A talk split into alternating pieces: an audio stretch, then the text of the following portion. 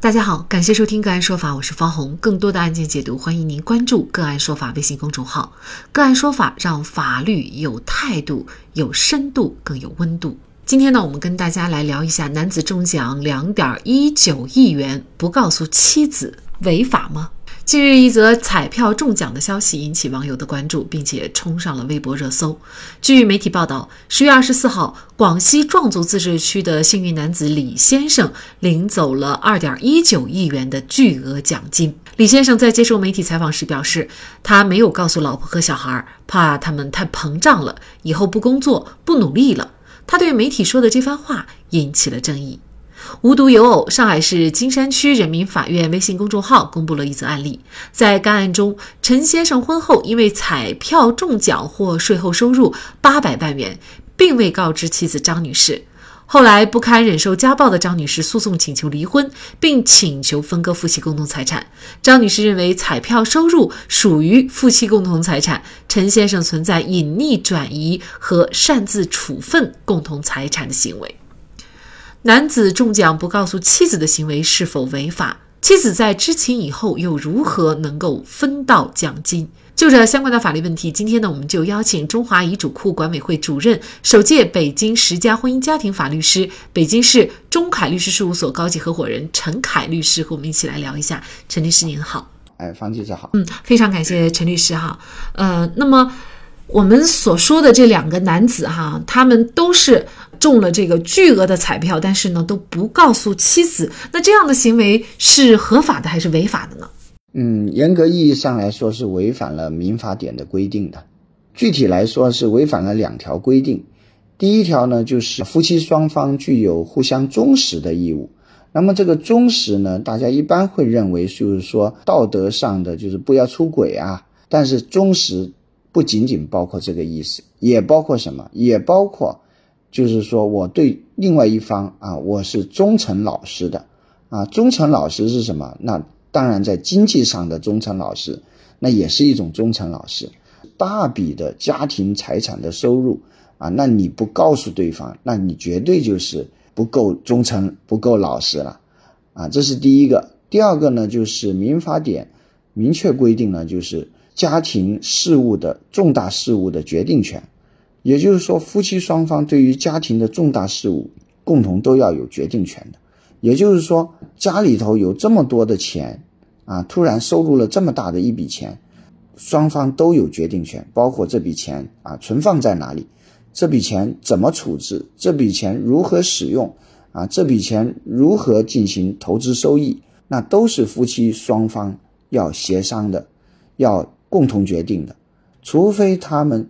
和太太签有婚前财产协议，或者婚内财产协议，或者婚内财产约定，否则的话，他们是不能够把这种共同的财产，也就是说，这笔收入是夫妻双方的共同财产，通过个人隐瞒收入的方式来规避对方的权利，这个都是不可以的。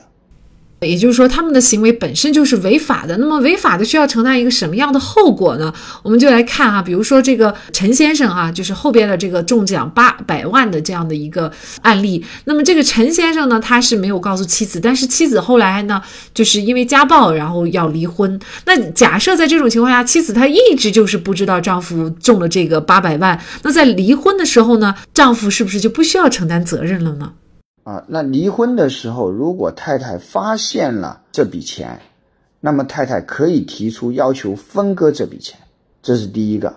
第二个呢，按照法律的规定，如果夫妻一方隐藏夫妻共同财产，那么在离婚分割夫妻共同财产的时候，对于隐藏财产的一方可以少分或者不分。那么如果离婚以后，另外一方发现，哎。对方有这些行为，可以向法院提出诉讼，请求再次分割夫妻共同财产。在法院判判决的时候啊，他会充分考虑到对方这个丈夫除了隐藏了这一笔财产，是否还隐藏了其他财产。如果法院合理怀疑你还隐藏了其他财产，但是因为举证的问题，太太举证不了你隐藏的其他财产，那么法官甚至有可能判定。这个丈夫不分这个财产，那还有一种情况就是，确实后来妻子知道丈夫有中奖了，但是呢，钱已经把丈夫这个挥霍了，也没剩多少了。那这个时候，妻子是不是就没有办法要得回来呢？如果是这样，那挥霍了，那你只能够在分割财产的时候要求对方来承担，从其他财产中来少分或者不分。但如果确实没有财产，啊，那这个法律上呢也没有这种先例，也不能可能说让丈夫来去欠太太多少财产，啊，这个说明充分说明什么？啊，事后救济都是苍白无力的。那么我们要保护自己的财产，比事后救济。更重要的是事前防范和事中救济。这个一个普通的家庭有这样的一个中奖两亿的好消息啊，居然不告诉妻子。那假设他不告诉妻子也不知道，那么这个事情是不是就可以瞒江过海了？那在这种情况下，其实妻子是如果他有法律意识，他可以防范这样事情发生吗？可以说，如果是啊，丈夫处心积虑啊。那这个妻子要发现还真是有风险，因为这个钱啊，他除非他一辈子不花，是吧？他只要是花的话，那可能妻子会迟早会知道，知道的话，那就面临着这个举证的问题啊。如果是说举证不能，那确实就很难实现。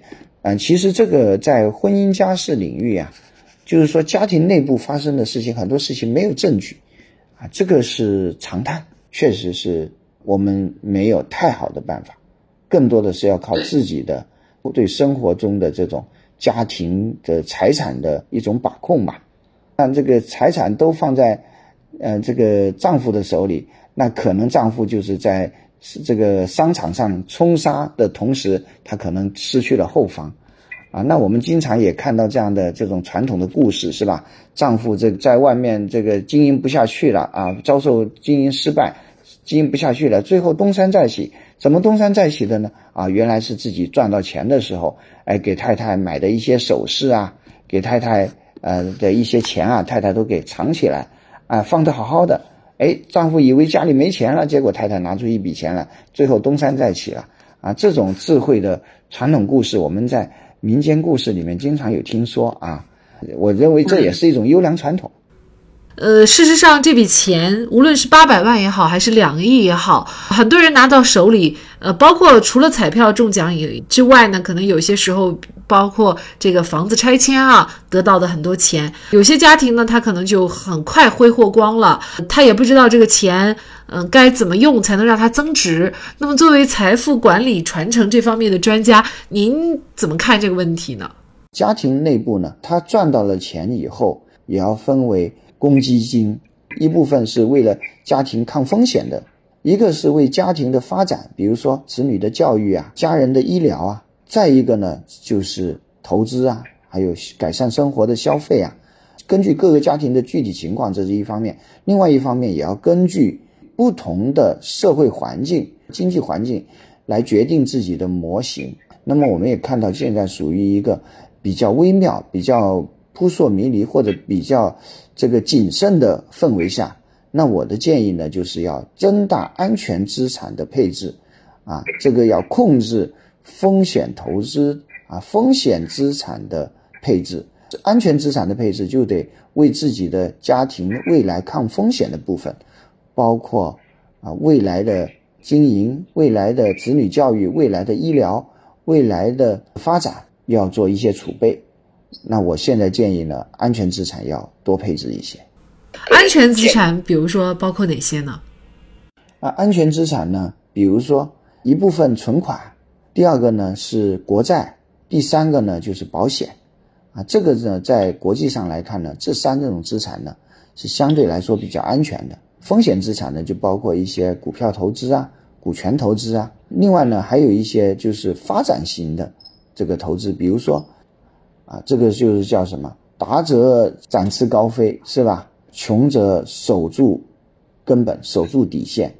不是说个人的达和穷，而是什么？而是这个市场的景气程度。啊，我认为呢，应该要根据市场的环境来做不同的配置。在陈先生中奖的八百万的案例当中，法院审理以后发现，在扣除家庭日常生活消费支出、共同添置家庭大宗资产等支出以外，由陈先生保管的资金仍然有二百五十万元的财产无法查清去向。最终，法院认定陈先生属于转移隐匿夫妻共同财产。上海市金山区人民法院最终酌情确定陈先生向张女士支付一百四十万元。夫妻和睦是家庭繁盛之始，也是事业兴旺之基。男女和谐相处就是一个好字，就得了家庭的好命运。所以说，家和万事兴。对妻子的不信任，即便有再多的钱，可能也很难让家庭真正的兴旺。好，在这里再一次感谢中华遗嘱库管委会主任、首届北京十佳婚姻家庭法律师、北京市中凯律师事务所高级合伙人陈凯。那更多的案件解读，欢迎大家关注我们“个案说法”的微信公众号。另外，您有一些法律问题需要咨询，都欢迎您添加幺五九七四八二七四六七这部手机号的微信号向我们进行咨询，我们会将您的问题转给我们专业资深的律师进行解答。好，感谢您的收听，我们下期节目再见。